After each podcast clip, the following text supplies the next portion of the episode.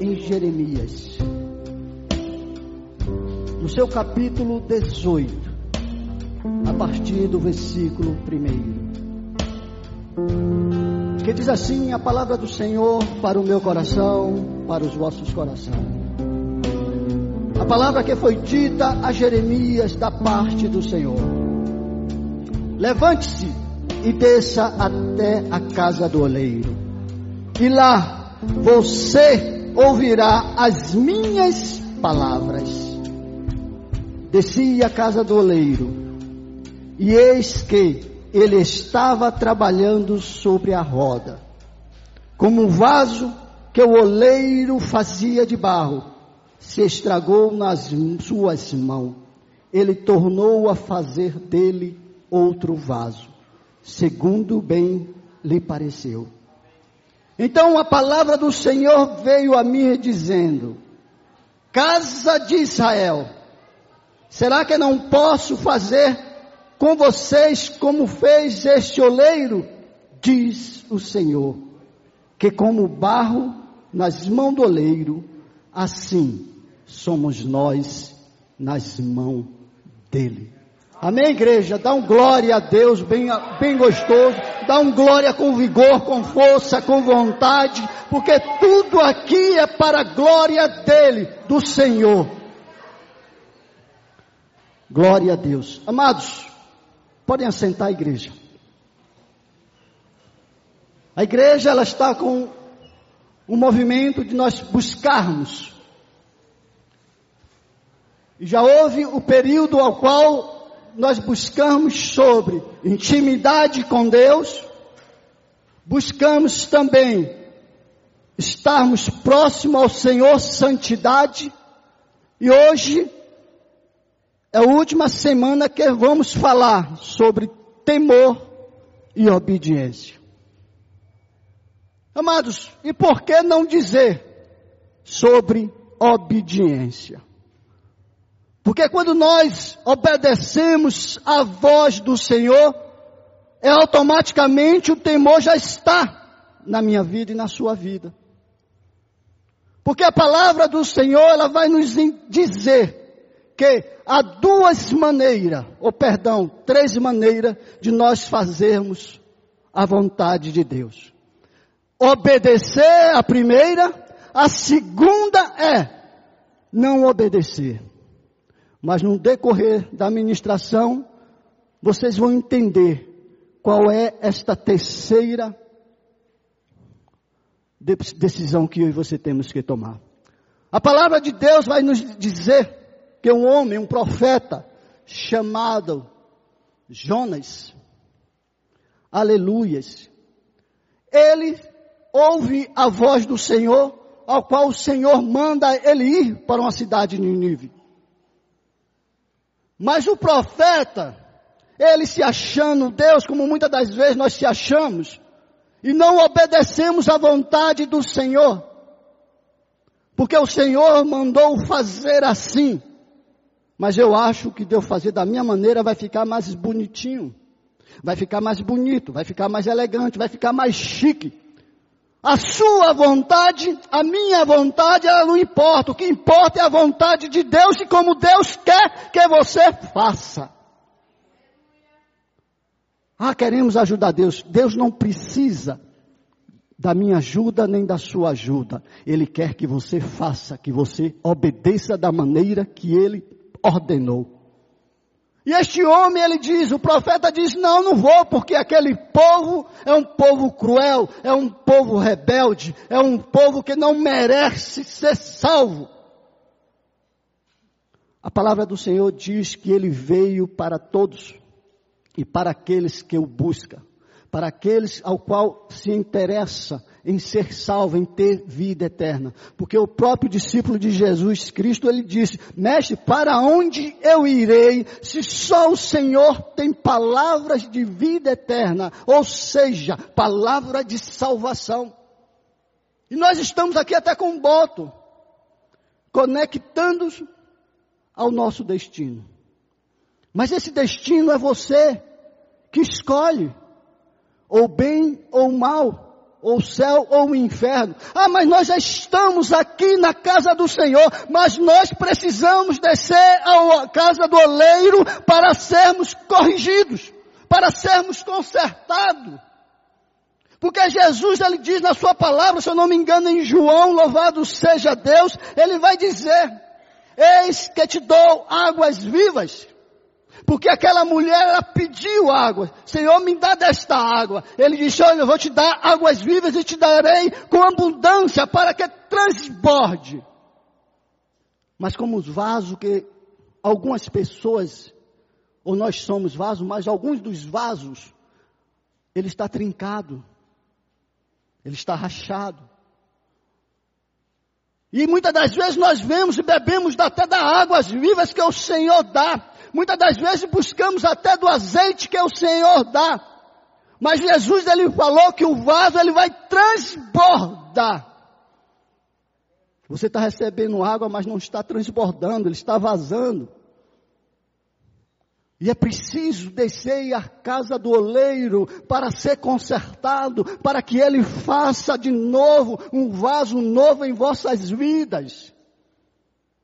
Porque estamos aqui na casa do Senhor, isso não vai garantir a minha salvação nem a sua salvação. O que vai garantir a nossa salvação é a nossa obediência ao nosso Senhor. Não adianta ser fiel em muitas das áreas ou todas as áreas, mas a principal nós negarmos. E aquele profeta, ele disse, eu não vou porque ele não, aquele povo não merece salvação. E aquele profeta, ele procura fugir para Tarso, pega um barco em destino a outra cidade. Mas o Senhor que me chamou, que te chamou, ele se faz te cumprir a palavra ao qual ele te designou. Aquilo que ele te prometeu, que te falou para você fazer, ele vai fazer com que você cumpra mesmo na sua rebeldia. Aí a Bíblia também vem nos dizer, em Atos, no seu capítulo 10, no seu versículo, louvado seja Deus, está aí em cima, aleluias, no seu versículo 20, 19 e 20, diz assim, Enquanto Pedro meditava a respeito da visão, o Espírito lhe disse: Estão aí três homens à sua procura. Portanto, levante-se e desça, e vá com eles, sem hesitar, porque eu o enviei. Interessante que Deus fala para Pedro, sem hesitar, Pedro. Mas por que Jesus iria falar isso para o Pedro, discípulo andando com o filho, cheio da graça, cheio do Espírito Santo? Mas ele diz para Pedro, sem hesitar, Pedro, não questione, vá. Mas nós queremos questionar. Nós queremos dizer assim fica melhor. Não precisava fazer isso. Amados, a Bíblia vai dizer: Aquele que junta, junte, mas não procure espalhar as coisas. Junte, some. Não, irmão, ficou bom. Irmão, ficou ótimo. Não, glória a Deus, irmão, porque, porque o irmão se prestou a fazer algo. Mas o vaso trincado, ele faz questão de chegar e dizer, olha, hum, não ficou bom. O vaso trincado, ele tem a mania de chegar e dizer, ah, não precisava isso. Nós temos que reconhecer que precisamos descer a casa do oleiro. O temor do Senhor faz eu e você reconhecer, eu preciso descer para ser consertado, eu preciso descer, aleluia, para ser um vaso novo diante do Senhor. Porque o Espírito que habita em mim e habita em você, ele é um Espírito de verdade. Porque ele já falou para você, filho, precisa se consertar. Filha, oh, filha, ele já te advertiu. Mas queremos buscar intimidade com Deus. Queremos buscar santidade com Deus. mas com vaso trincado, rachado, quebrado. Eu tenho uma palavra com toda a convicção, todo esse meu tempo de cristão, de servindo ao Senhor. Você não vai conseguir. Porque a maior grandeza que esse, o Espírito Santo faz na minha vida e na vida de cada um de vocês é nós reconhecermos os nossos erros, os nossos pecados. Porque primeiro nós temos que admitir para mim mesmo, para nós mesmos, não, eu errei. E não pense que é simplesmente eu chegar, Senhor, me perdoa. Porque a gente fere as pessoas. Somos seres humanos, somos. Foi por isso que o Senhor falou para Pedro assim hesitar. Porque aqueles homens que estavam ali chamando Pedro era gentil. Não era povo judeu. Na, naquele período, aquele povo não tinha o direito de ouvir ou de fazer algo para Jesus, só seria o judeu. Mas Jesus, ele demonstrou para Pedro, santo, aleluias, que todos aqueles que eu buscar, aleluia, achará. E a palavra do Senhor vai dizer que Pedro viu como se fosse um lençol aberto e descendo bichos, aves, répteis. Mas Pedro, com a, toda a sua sabedoria, quando o Senhor fala para ele, pegue, mate e coma. Aí o sabidão do Pedro disse: Eu não, jamais irei comer algo impuro, jamais irei fazer isso, porque eu sou, sou judeu, porque eu sou o escolhido do povo de Deus. E muitas das vezes nós somos assim. Achamos que o nosso irmão ele não se machucou, não se feriu, achamos que nós somos superior, porque a Bíblia fala que se você quer ser o primeiro, seja como uma criança. O primeiro é aquele que serve e não aquele que é servido. Porque está escrito aqui. Nós todos sabemos, porque nós estamos vendo e ouvindo a aula dominical, a bíblica. Mas a questão é, não é só ouvir, é praticar. E às vezes praticar tem um eu. Tem um negócio aí do eu que nada. O eu não permite que eu vá lá naquele irmãozinho que está meio ali afastado, converse com ele e ore por ele. E Pedro disse ao Senhor: Não vou comer nada disso. Esses bichos aí são impuros. Mas Deus fala para ele: Como impuro? Não considere ruim ou estragado aquilo que eu, que eu consagro, Pedro. Não considere que é ruim aquilo que eu estou consagrando, porque eu que estou purificando. Mas Pedro ele ficou intrigado com aquele sonho, com aquela visão. E a Bíblia vai dizer que por três vezes Pedro tem a mesma visão. Até que chegou a este versículo que Jesus falou: Olha, está vindo três varões aí e vai com ele. Pedro, não hesite, vá. Pedro, não seja rebelde, vá, porque eu que estou mandando. E quantas vezes nós somos rebeldes? O Senhor toca no coração, faça, dê, abençoe, faça, dê, abençoe. Mas o coração duro não faz com que eu e você venhamos a obedecer. Isso é desobediência. Isso é falta de temor, é falta de confiar naquele que te chamou, naquele que te escolheu. E Pedro segue aqueles três varões. E quando chega no destino, está lá o centurião e muitas pessoas, todos gentios. Povo que não mereciam estarem ou buscarem o Senhor, porque não eram judeu. E a palavra do Senhor vai dizer que houve um grande reboliço. A palavra do Senhor vai dizer que quando Pedro retorna para a sua terra, os seus irmãos em Cristo reclamam. Os seus irmãos em Cristo, como que você vai para lá, Pedro? Eles são gentios. E, e o discernimento de Pedro chega em relação à visão que ele teve. Eles são gentil, Pedro, mas eu os santifiquei eles. Eu toquei, trabalhei no coração deles para que ele me busque, para que eles também tenham a mesma oportunidade que vocês estão tendo.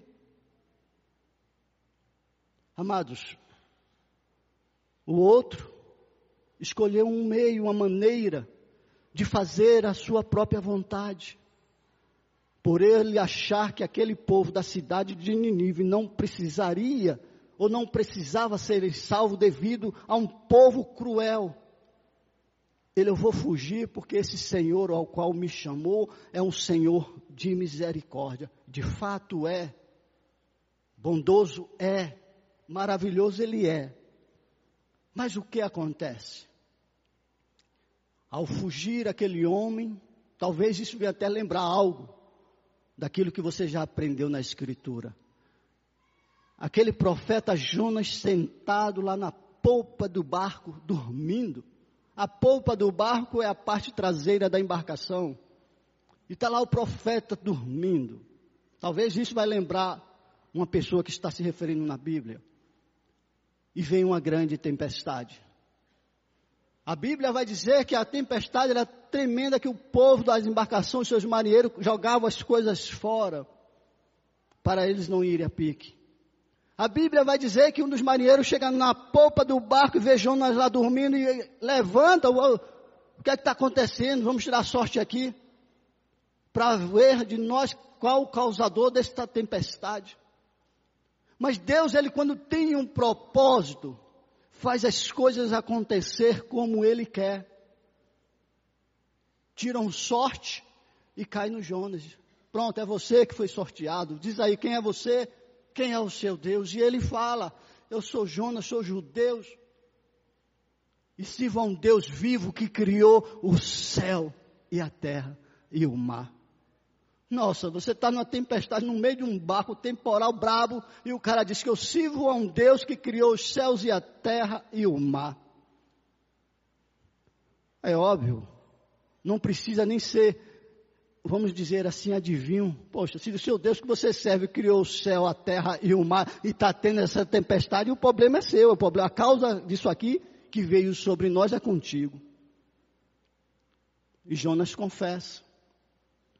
E os marinheiros perguntam a ele: Como é que vamos fazer para que cesse essa tempestade? O Jonas fala: Só se vocês me jogarem no mar. Como assim jogar você no mar? Se eu jogo você no mar, o seu Deus vem de contra mim. Mas a única maneira é essa.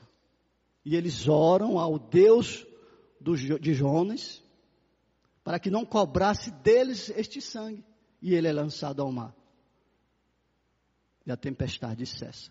Amados, e toda a história de Jonas nós já sabemos. Quando eu falei para vocês que há três maneiras da gente fazer a vontade de Deus. Se nós observarmos, quando Pedro vai lá diante do gentil e fala de Jesus e fala, prega, Deus usa, a palavra do Senhor diz que usa Pedro ali tremendamente naquele ambiente, naquele lugar. Muitos se converteram ao Senhor Jesus. Da mesma maneira, Jonas, quando ele chega na cidade de Ninive, ele fala aquilo que o Senhor mandou ele falar. Todo aquele povo daquela cidade, inclusive os animais, se converte ao Senhor e entram em jejum. O resultado ele foi o mesmo. O diferente foi a sua escolha. Pedro ouviu a palavra do Senhor, obedeceu e pôde contemplar a grandeza do nosso Senhor. Jonas não obedeceu, mas ele teve que passar por um aperto. Ele teve que passar por um processo de, que, de ter que me obedecer, de ter que obedecer o Senhor. Eu não sei o que passa por cada um de vocês. Mas esse Deus que mandou você fazer algo, faça. E não se demore. Porque quem mandou foi Ele. A Bíblia diz: o coração do homem ele é enganoso, mas o coração do homem ele só se engana uma vez por, com uma causa. Ele não vai ficar toda hora se enganando na mesma coisa. Porque quando você se engana, quando nós se enganamos na mesma coisa, louvado seja o Senhor. Deus envia o anjo dele e confirma. E Deus já confirmou para você. Mas não queira ser Jonas. Porque talvez hoje nós não passamos mais por uma, por uma barriga ficar no ventre de um peixe. Mas o Senhor tem outros meios de permitir para que eu e você viemos cumprir a vontade dEle. Ele te escolheu e você aceitou.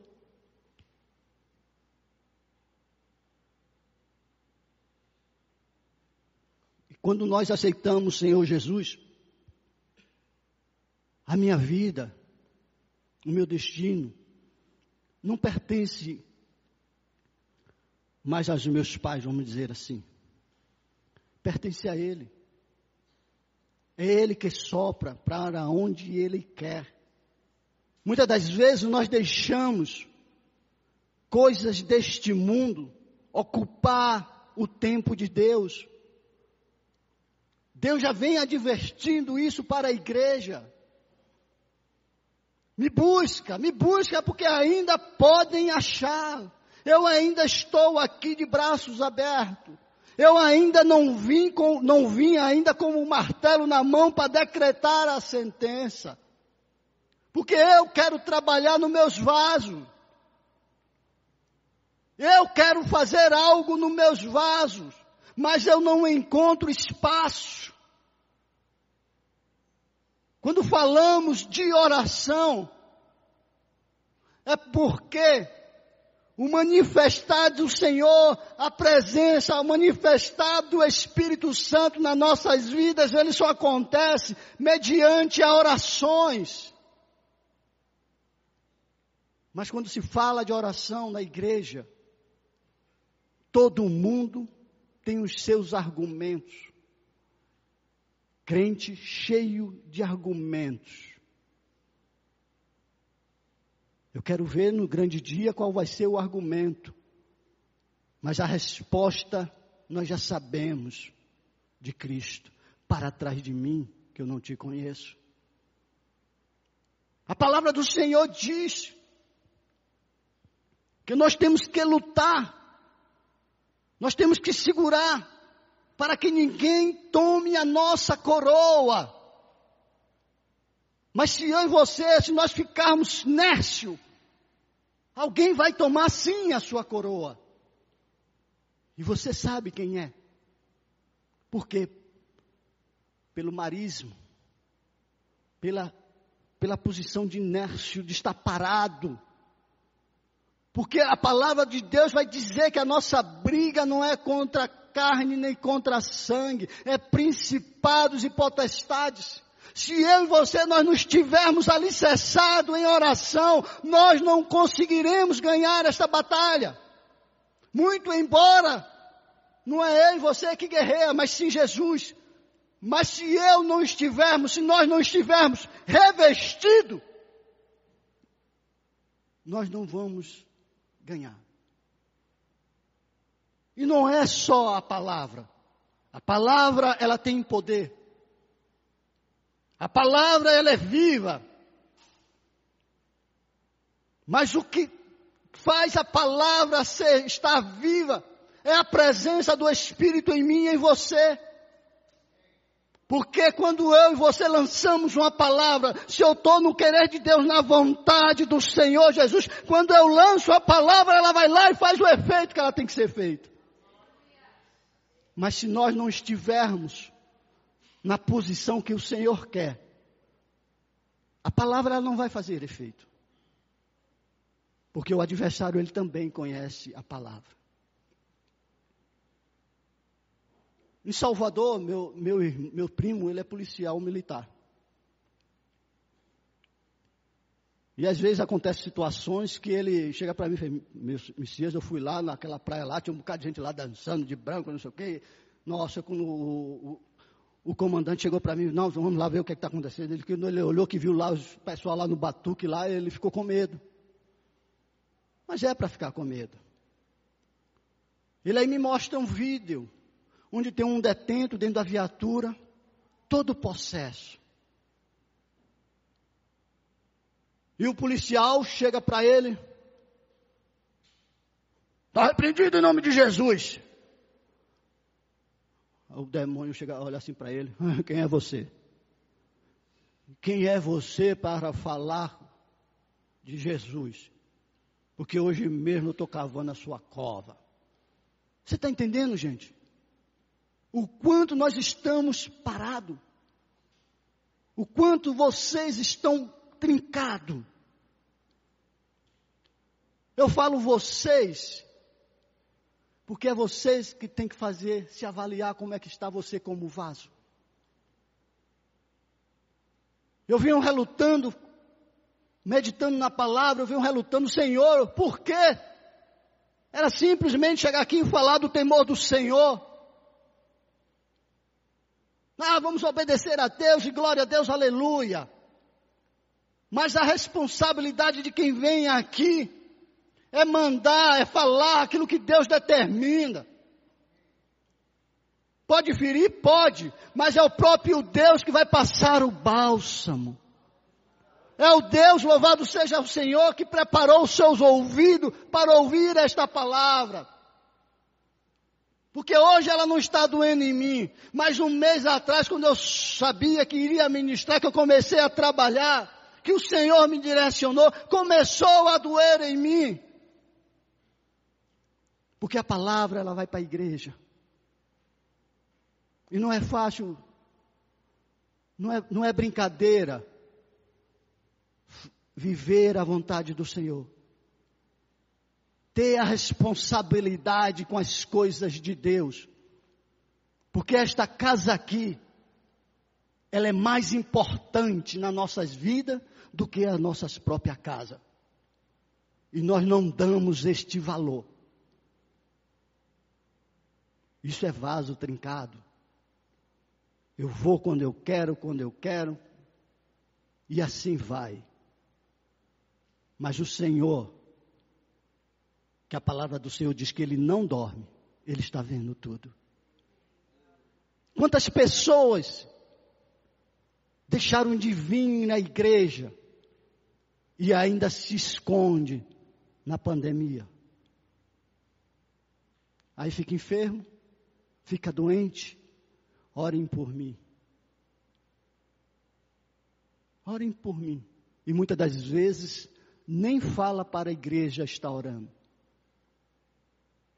Enquanto essa palavra diz aqui, a oração do justo tem muito efeito. Temos o grupo do WhatsApp? Temos. Temos o grupo da nossa célula? Temos. Mas o enfermo, comunique à igreja, para que possamos estar orando, intercedendo.